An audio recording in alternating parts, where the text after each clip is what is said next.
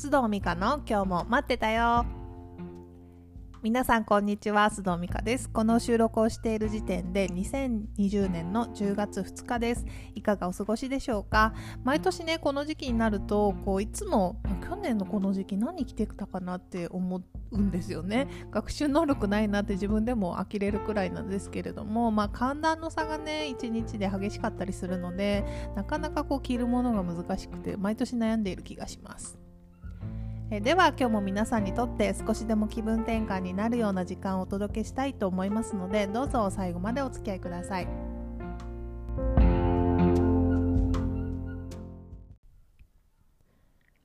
て今日のトピックは残り3ヶ月2020年を早めに振り返ろうです。え 10, 10, 月に入って今年もなんとあと3ヶ月になりましたね。ここからはあっという間かなと思うんですけれども皆さんはね毎年年始に目標を立てるタイプでしょうか？え以前どこかのサイトで見たことがあるんですけれどもだいたい新年の抱負って1月半ばにはすでに約3割で1月末にはだいたい約4割ぐらいの人が挫折するそうです。わかる？と思った方いらっしゃるのではないでしょうかね。私なんか完全にこのタイプですね。それでもやっぱり新年って気持ち的に区切り感があるので、まあ、懲りずに毎年目標を立ててた時期もあるんですけれども、なんかこうやっぱ自分にはこのやり方合わないなと思うようになりまして、今はもうそれもしていません。時期は関係なくね、インスピレーションでこれがしたいと思った時が始め時だし、頑張りたくなった時は具体的にやることを書き出して、まあ、それをね、あの思った時にやるっていうスタイルを今はとっています。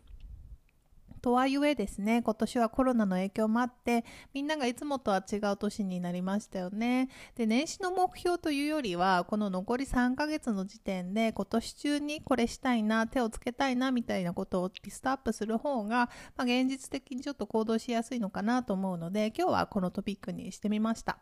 そしてつい昨日ですね、フランスにお住まいのあのお友達の彩香さんからご連絡をいただいて、まあ、第50回目にですね、皆さんの印象に残ったエピソードを教えてくださいといった件に関して、まあ、彼女はその、えー、と第何回だったかなコロナで変わったことありますかっていうような質問にノートに書き出していくっていうのが良かったっておっしゃってたので、まあ、ちょっとそれに気を良くしてですね今日は久々にこの私から皆さんに質問をしてそれを皆さんに考えてもらうっていう方法を取りたいと思います。では早速ですが皆さん、えー、今年は早めに振り返る質問をしますのでもしメモを取れる方は取ってみてくださいね。取れない方も頭の中で答えを思い浮かべてみてください、えー、では質問いきますね、えー、2020年あなたの三大ニュースは何ですか？えー、今年の1月と比べてあなたが変わったことは何ですか？今年の1月と比べてあなたが成長したなと思うことは何ですか？どんな小さなことでも構いません。もしあなたが神様に表彰されるとしたら、どんな理由で今年表彰されると思いますか？2020年の12月31日に今年もいい年だったなと思えるために今からできること、したいことはありますか？もう一度言いますね、えー、2020年あなたの三大ニュースは何ですか？今年の1月と比べてあなたが変わったことは何ですか？今年の1月と比べてあなたが成長したなと思うことは何ですか？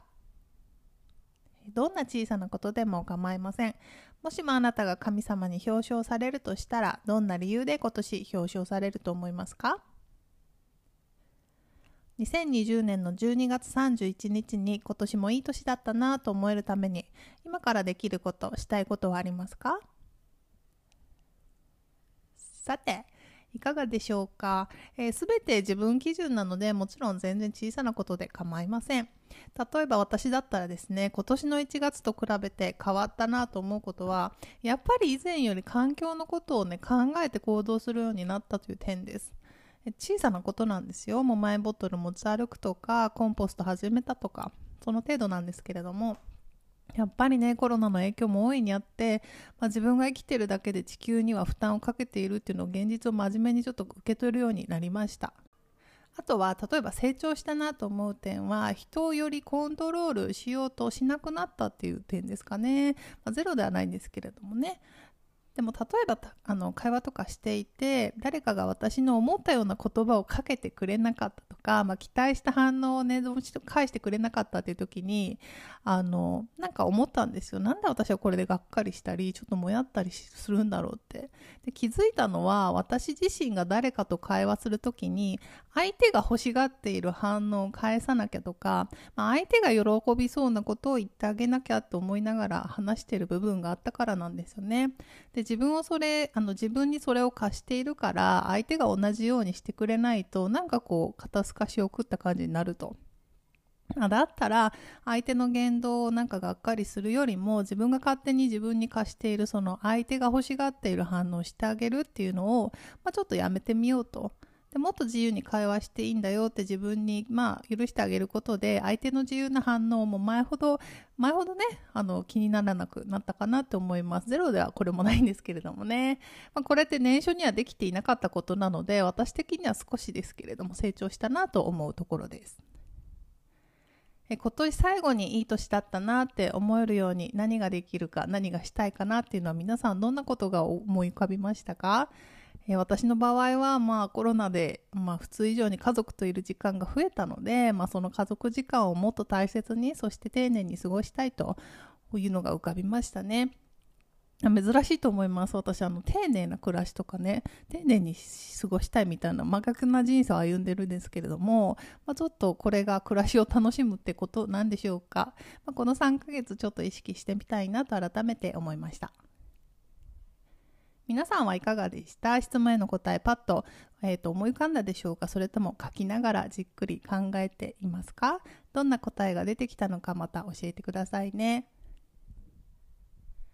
え、では今日も最後におまけ話をして終わりたいと思います。今日は実は先ほどですね、ちょっと時間が空いたので、また映画をあの近所の映画館にサクッと見に行ってきました。えー、ミッドナイトスワンという映画で、えー、草薙剛さんが主演の、えー、映画なんですね。皆さんこれあの予告とか見たことありますかね？私は予告でちょっとこあこれ見てみたいなと思って行ってきたんですけれどもいやすごい良かったんですよそれが あの今年いろいろ見たコンテンツの中でなんか一番今印象に残った映画と言ってもいいかもしれません。あのトランスジェンダーの女性役を草薙剛さんがやっていてで、まあ、新人の女の子がその草薙剛さんの、まあ、親戚の女の子で、まあ、理由があってその草薙さんのところに預けられるっていう役をするんですけれども、まあ、2人の演技が素晴らしくてですねなんかこう全編にわたって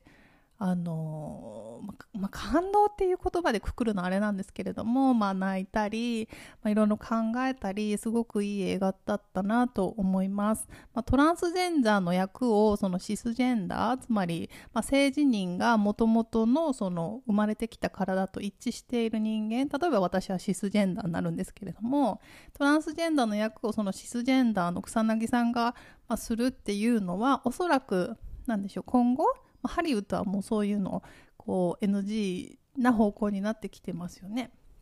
なので今後その点はちょっと課題があるのかなとは思ったんですけれども作品としてはすごくあの素晴らしい映画だったのでもし機会があったら皆さんもぜひ見てみてくださいね。